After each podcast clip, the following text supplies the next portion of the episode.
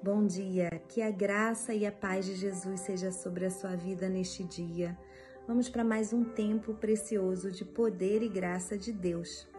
E o nosso tema do dia é: faça a sua parte.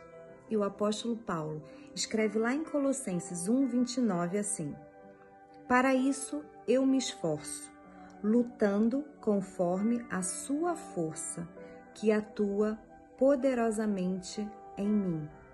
É tão maravilhoso quando nós entregamos a nossa vida a Deus e vivemos respaldados pela sua verdade, como essa que acabamos de ler, que devemos nos esforçar, mas que a força do Senhor atua poderosamente em nós.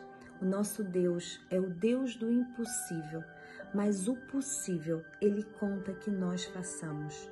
Devemos fazer a nossa parte. Vamos ler o que o autor quer nos falar nesta manhã. O apóstolo Paulo escreve a carta aos Colossenses com o propósito de combater os falsos mestres que se infiltravam na igreja, gerando confusão e dúvidas quanto à palavra da verdade. No primeiro capítulo, ele adverte os cristãos sobre isso, orando para que eles fossem cheios do conhecimento de Deus e compreendessem sua vontade a primeira atitude que nós devemos ter na nossa vida com Deus é o nosso relacionamento fiel e sincero com o Pai. Quando nós buscamos ter uma vida de oração, uma vida de entrega e de rendição a Deus, e que nós buscamos ouvir a sua voz através da sua palavra, através da Bíblia, da verdade que ele deixou para que regisse a nossa vida nós somos cheios do conhecimento de Deus, somos fortalecidos e conseguimos discernir a Sua vontade. E dessa forma, não somos enganados com falsos mestres, com mentiras, com evangelhos baratos que não nos levam à salvação. Essa é a primeira coisa que devemos fazer. Deus conta que façamos a nossa parte nesta área. E o autor continua a falar conosco o apóstolo Paulo sofreu por Jesus e por sua igreja, sem desanimar. Como ele, nossa atitude diante das adversidades é muito importante. Precisamos revelar esperança e confiança em Deus, a despeito das aflições. Em Cristo seremos mais que vencedores. Ao nos convidar a segui-lo, Jesus diz: negue-se a si mesmo, tome a sua cruz Está lá em Marcos 8, 34.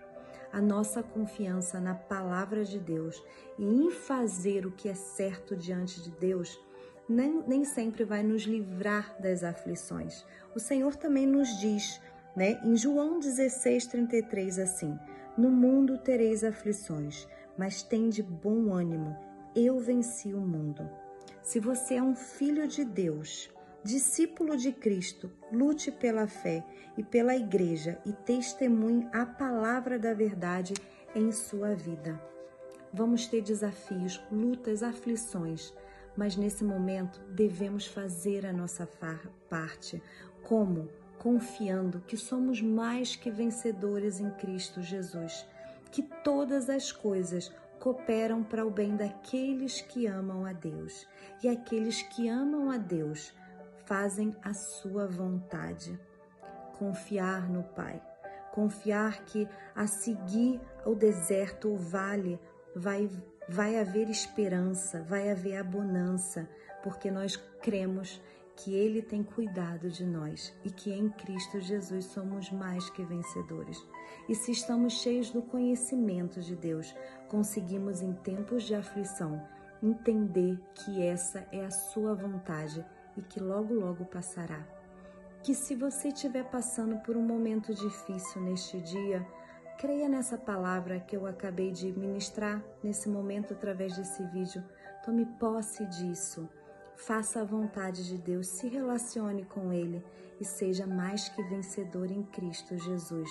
O poder de Deus se aperfeiçoa em nós. Faça a sua parte.